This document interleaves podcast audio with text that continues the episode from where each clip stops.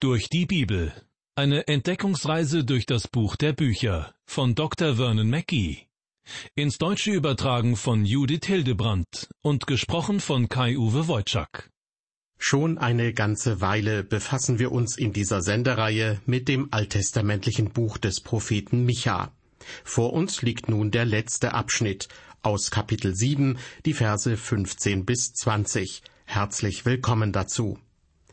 Diese letzten sechs Verse gehören für mich zu den schönsten des Micha-Buches, denn sie ermutigen und bauen auf. Sie enthalten eine uralte Verheißung, die uns heute noch genauso gilt.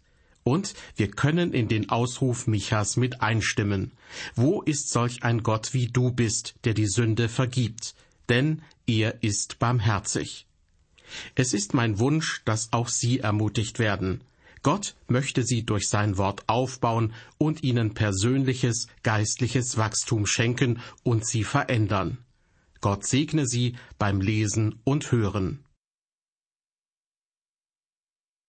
In der letzten Sendung haben wir von Micha gehört, wie er Gott als den Hirten seines Volkes bezeichnet, der es auf fruchtbarem Land weiden lässt. Ein Bild, ein Vergleich, der uns schon in Kapitel 2, Vers 12 und Kapitel 5, Vers 3 begegnet ist. Mit seinem Stab schützt und bewahrt er seine Herde. Sie ist seiner Fürsorge anvertraut und auch darauf angewiesen.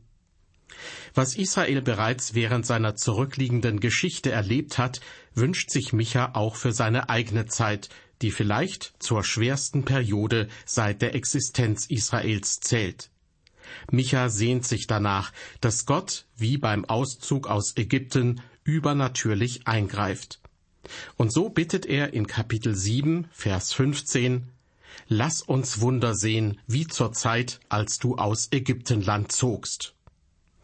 Gott hatte die Israeliten durch ein Wunder aus Ägypten herausgeführt. Aber das war inzwischen Vergangenheit.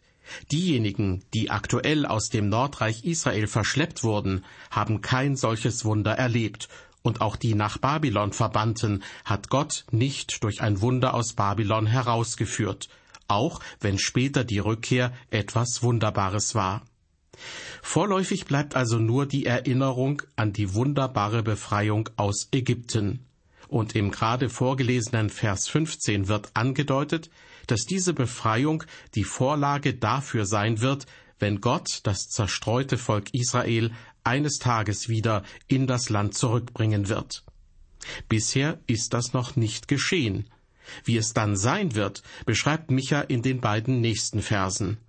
Ich beginne noch einmal mit Vers 15 und fahre fort mit den Versen 16 und 17. Lass uns Wunder sehen, wie zur Zeit, als du aus Ägyptenland zogst, dass die Heiden es sehen und aller ihrer Macht sich schämen sollen und die Hand auf ihren Mund legen und ihre Ohren zuhalten. Sie sollen Staub lecken wie die Schlangen, und wie das Gewürm auf Erden sollen sie zitternd hervorkommen aus ihren Burgen. Sie werden sich fürchten vor dem Herrn, unserem Gott, und vor dir sich entsetzen. Die Verse 16 und 17 beschreiben, welche Auswirkungen Gottes große Taten und Wunder auf die anderen Völker haben werden. Diese werden, auch wenn sie mächtig sind, vor Gottes Wirken erzittern. Ihnen vergeht Hören und Sehen, sie werden sich ihm ergeben. Hier geschieht etwas Ähnliches wie damals beim Einzug der Israeliten ins verheißene Land. Die Prostituierte Rahab sagte zu den zwei Kundschaftern, die bei ihr in Jericho Unterschlupf gesucht hatten, wir haben gehört, wie der Herr das Wasser im Schilfmeer ausgetrocknet hat vor euch her, als ihr aus Ägypten zogt, und was ihr den beiden Königen der Amoriter, Sihon und Og, jenseits des Jordans getan habt, wie ihr an ihnen den Bann vollstreckt habt. Und seitdem wir das gehört haben, ist unser Herz verzagt, und es wagt keiner mehr, vor euch zu atmen. Denn der Herr, euer Gott, ist Gott oben im Himmel und unten auf Erden. Es hatte sich offensichtlich herumgesprochen, dass Gott sich um sein Volk kümmert und für sein Volk kämpft. Auch die zukünftigen Wunder, von denen Micha hier spricht, werden die gottlosen und feindlichen Völker sehen. und sie werden sich fürchten und zittern. Sie werden merken, dass all ihre Kraft und Macht kein Vergleich mit Gottes Kraft und Macht standhält. Sie werden die Hand auf den Mund legen, was ihre Sprachlosigkeit, ihr Staunen und ihr Beschämen ausdrückt. Und sie werden keine andere Möglichkeit haben, als sich dem Herrn zu unterwerfen, vor ihm zu kapitulieren. Mitten in diesen Ankündigungen von Gottes Wundertaten wird dem Prophet Micha bewusst, wie gnädig Gott mit seinem Volk umgeht. Und so finden wir in den restlichen Versen 18 bis 20 eine Art Lobgesang, die das Buch Micha beschließt. Wo ist solch ein Gott wie du bist, der die Sünde vergibt und erlässt die Schuld denen, die übrig geblieben sind von seinem Erbteil, der an seinem Zorn nicht ewig festhält, denn er ist barmherzig. Er wird sich unser wieder erbarmen, unsere Schuld unter die Füße treten und alle unsere Sünden in die Tiefen des Meeres werfen. Du wirst Jakob die Treue halten und Abraham Gnade erweisen, wie du unseren Vätern vor Zeiten geschworen hast. Wer diese Verse liest, merkt sofort, hier befinden wir uns am Höhepunkt des Buches Micha. Wir finden hier keine Wünsche oder Bitten, sondern Micha beschreibt Tatsachen und Eigenschaften von Gottes Wesen. Er bringt zum Ausdruck, dass Gott einzigartig und unvergleichlich ist, denn Gott wird auch mit größter Schuld und Sünde fertig. In der rhetorischen Frage, wo ist ein Gott wie du bist, klingt im hebräischen Wortstamm auch der Name Micha an, Micha ist nämlich eine Kurzform der Frage, wo ist ein Gott wie du?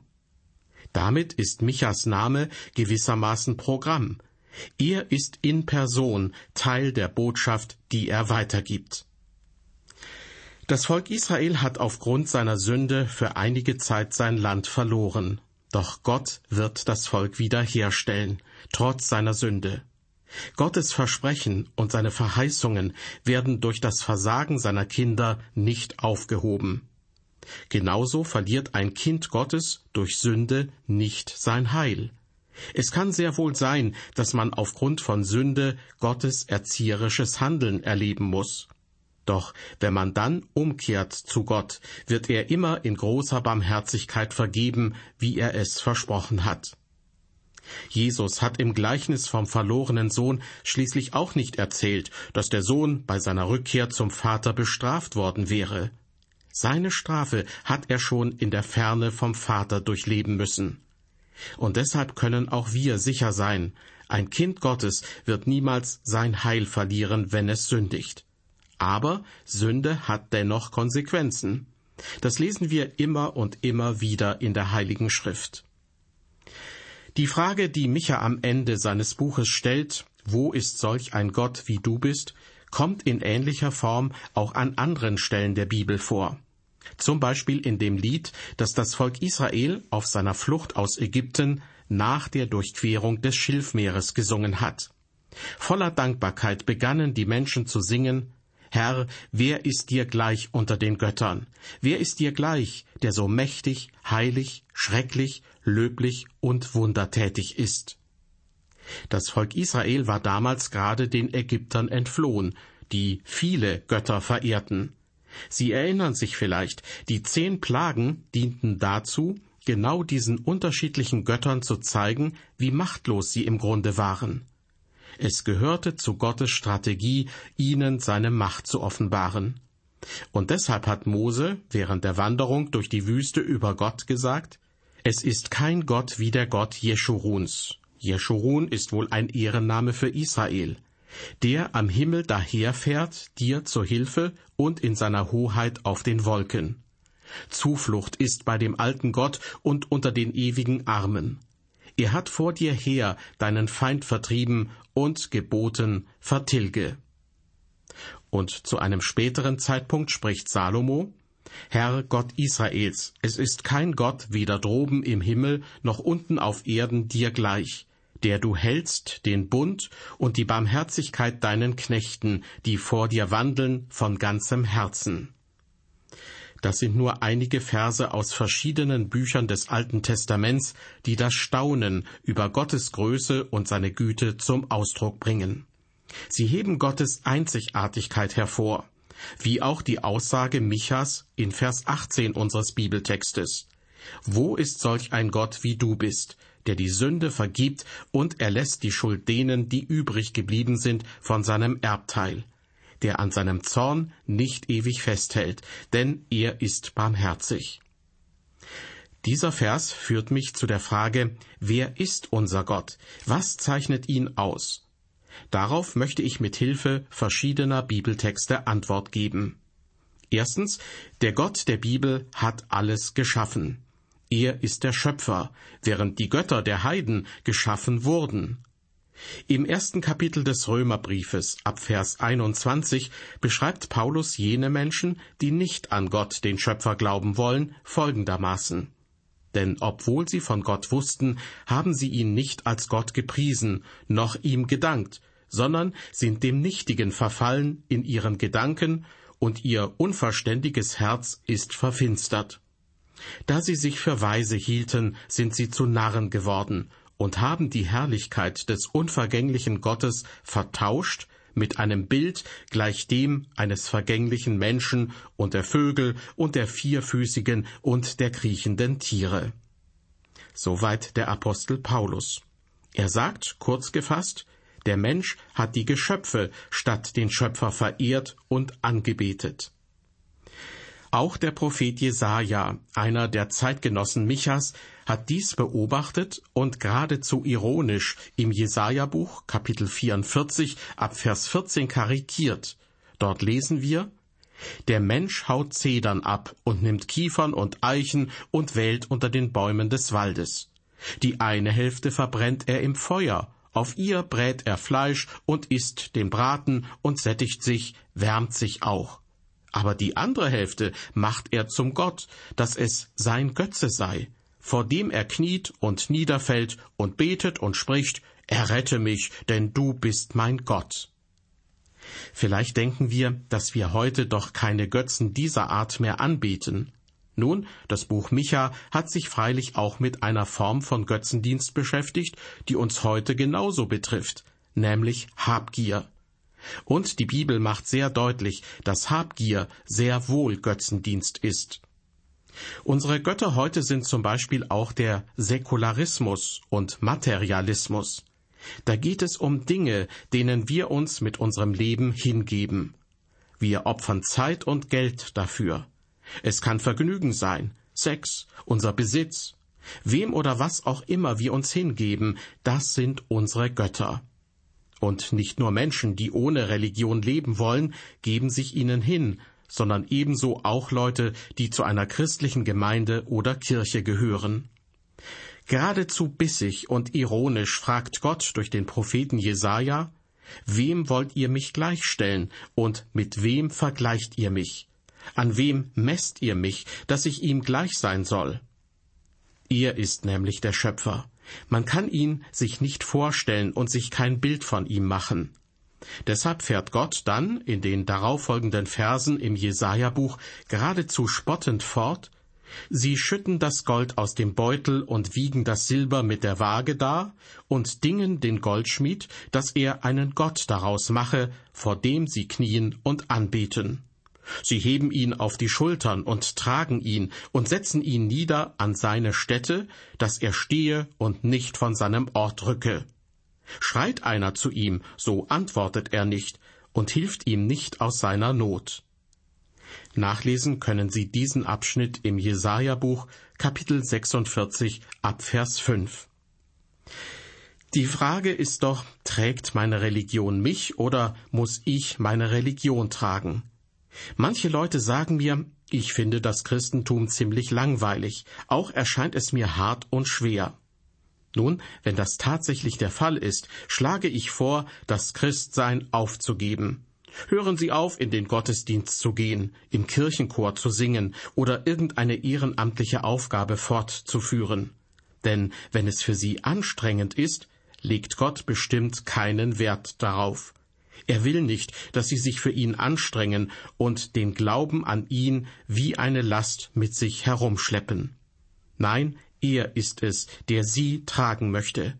Er will seine Kinder tragen. Ich persönlich habe erlebt, dass Gott mich immer wieder getragen hat, auch wenn ich sicher oft eine schwere Last für ihn war. Und er trägt mich bis heute.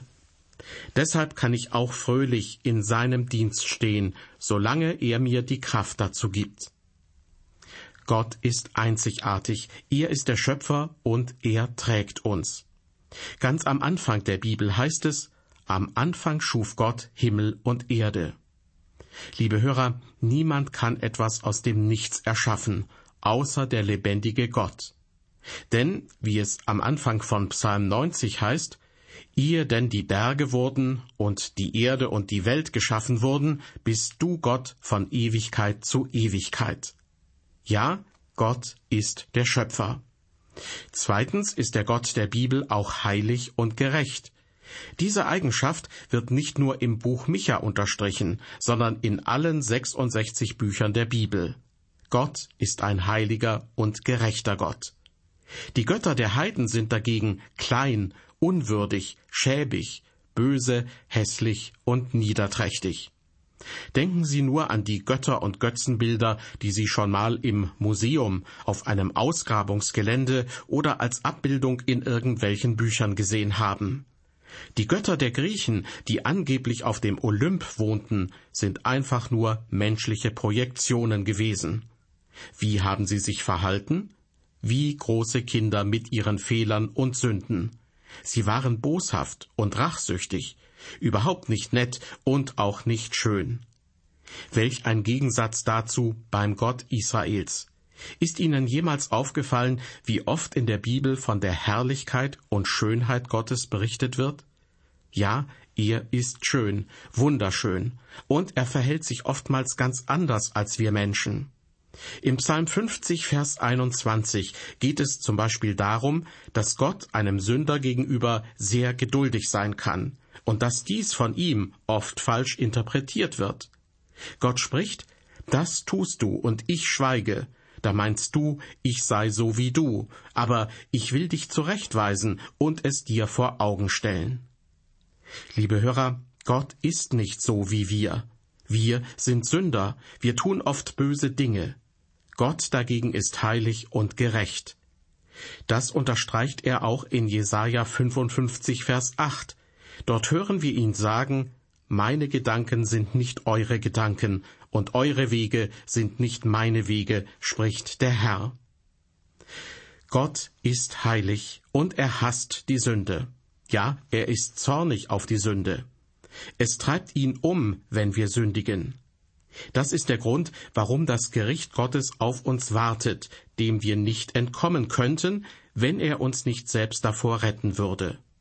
Und wieder merken wir, dass uns das Buch des Propheten Micha auch in der heutigen Zeit einiges zu sagen hat. Schauen wir uns doch um in der Welt. Es ist zum Beispiel nicht mehr dieselbe Welt, in die ich hineingeboren wurde. Viel Grausames ist seitdem passiert. Doch wir haben es nach wie vor mit einem heiligen Gott zu tun. Er registriert, wenn böse Dinge getan werden, und er wird diejenigen, die sie tun, zur Rechenschaft ziehen. Eines Tages wird der Gerichtstag für diejenigen kommen, die sich diesem Gott nicht anvertrauen wollten, sondern gegen seinen Willen gelebt haben. Auch heute wirkt Gott, und ich glaube, manches, was wir erleben, wird durch Gottes Zorn verursacht. Eine gottlose Nation, die sich gegen Gott erhebt, musste zu Michas Zeiten mit Konsequenzen rechnen. Und das ist heute nicht anders. Sie und ich, wir müssen anerkennen, dass wir als Sünder zu Gott umkehren müssen. Das hat der Prophet Micha gemeint, wenn er schreibt, dass wir demütig sein müssen vor dem lebendigen Gott. Wir können nicht einfach zu Gott kommen und uns etwas darauf einbilden, was wir geleistet haben. Wir müssen stattdessen zugeben, dass wir Sünder sind und seine Rettung nötig haben. Wir müssen uns eingestehen, dass wir ohne seine Hilfe nur durch unsere Gerechtigkeit niemals in den Himmel kommen können. Anselm von Canterbury, einer der großen Denker des elften Jahrhunderts, schrieb einmal Ich würde lieber in die Hölle gehen ohne Sünde, als in den Himmel mit einer Sünde. Das ist ein großes, bewegendes Wort. Gerade in unserer Zeit, wo die Theologie vielerorts wachsweich geworden ist, tun solche starken Worte gut. Ich komme zurück zu meiner Anfangsfrage. Wer ist unser Gott? Was zeichnet ihn aus?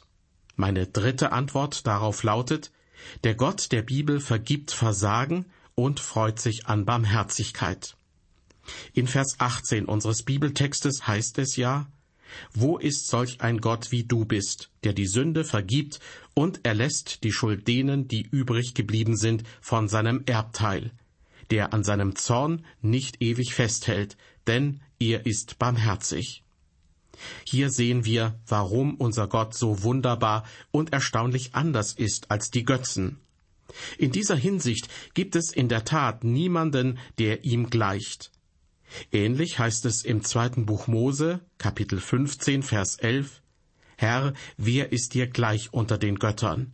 Wer ist dir gleich, der so mächtig, heilig, schrecklich, löblich und wundertätig ist? Stichwort wundertätig. Was sind die Wunder, die Gott tut? Dazu möchte ich Sie auf das zweite Buch Mose Kapitel 33 verweisen. Da lesen wir in den Versen 18 und 19, Mose sprach, Lass mich deine Herrlichkeit sehen. Und Gott sprach, Ich will vor deinem Angesicht all meine Güte vorübergehen lassen und will vor dir kundtun den Namen des Herrn. Wem ich gnädig bin, dem bin ich gnädig, und wessen ich mich erbarme, dessen erbarme ich mich. Liebe Hörer, wir müssen nur eines tun, uns an Gott wenden und uns seiner Barmherzigkeit anvertrauen. Er ist gut und niemand ist so wie er. Dazu möchte ich eine weitere Stelle aus dem zweiten Buch Mose zitieren. In Kapitel 34 ab Vers 5 wird dort berichtet, da kam der Herr hernieder in einer Wolke, und Mose trat daselbst zu ihm und rief den Namen des Herrn an.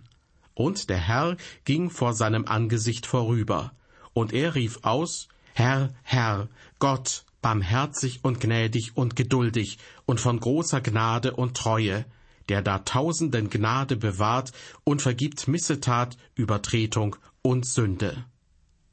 Wie wunderbar ist Gott. Er lässt nicht einfach fünf Grade sein. Falsch ist falsch. Selbst die Engel im Himmel könnten Gott nicht dazu bewegen, dass er Sünde verharmlost. Aber Gott vergibt dem Sünder und nimmt alle Last von ihm ab, weil er durch das Opfer Jesu am Kreuz mit uns versöhnt wurde. Gottes Vergebung wird in der Bibel durch viele Bilder veranschaulicht, von denen ich einige nennen möchte. Seine Vergebung ist wie eine Schuld, die bezahlt worden ist. In Jesaja 43, Vers 25 heißt es, Ich, ich tilge deine Übertretungen um meinetwillen und gedenke deiner Sünden nicht. Der Apostel Petrus wiederum rief den Menschen zu, So tut nun Buße und bekehrt euch, dass eure Sünden getilgt werden. Auch wird Gottes Vergebung in der Bibel mit der Heilung einer Krankheit verglichen, wie zum Beispiel in Jeremia 3, Vers 22.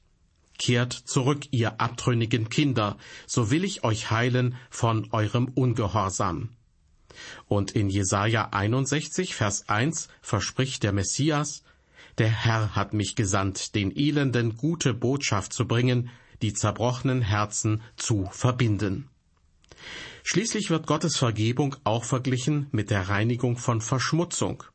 So heißt es im Titusbrief, Kapitel 3, Vers 5, dass Gott uns selig macht durch das Bad der Wiedergeburt und Erneuerung im Heiligen Geist. Johannes formuliert das im ersten Johannesbrief, Kapitel 1, Vers 7 mit den Worten, das Blut Jesu, seines Sohnes, macht uns rein von aller Sünde. Liebe Hörer, so wunderbar ist unser Gott. Und wie vergibt Gott? Er tut das so anders als wir Menschen. Niemand gleicht ihm in dieser Hinsicht. Wenn Sie mir mitten in einer Menschenmenge auf den Fuß treten und dann sagen, entschuldigen Sie bitte, dann sage ich vielleicht, ist schon in Ordnung. Denke aber bei mir, was für ein Tollpatsch. Der oder die sollte mir jetzt wenigstens die Schuhe wieder sauber machen. Verstehen Sie, ich sage das eine, denke aber das andere. So etwas gibt es bei Gott nie. Er vergibt nicht, bevor die Schuld nicht bezahlt ist.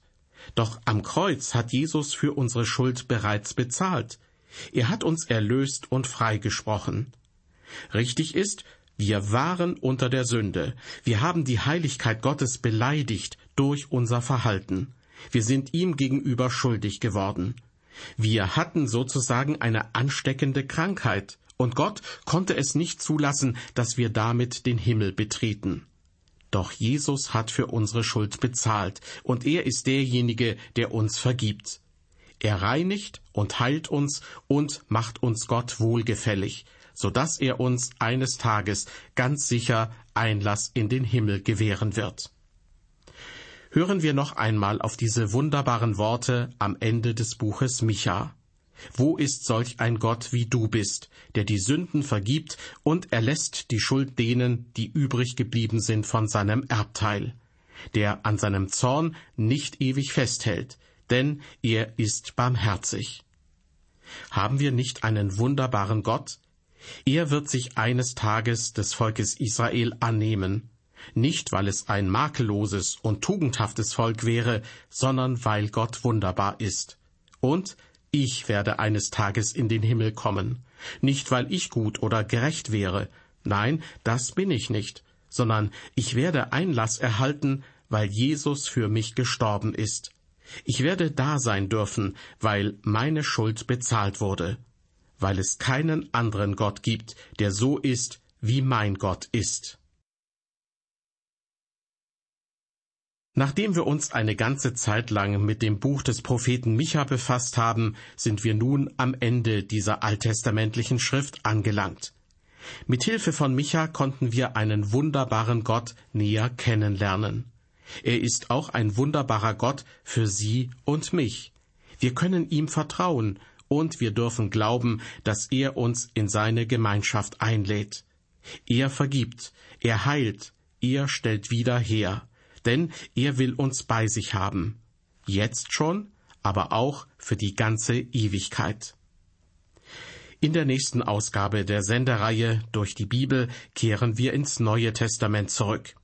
Dann werden wir uns mit dem zweiten und dritten Johannesbrief befassen. Ich hoffe, Sie sind dann auch wieder mit dabei. Bis dahin auf Wiederhören und Gottes Segen mit Ihnen.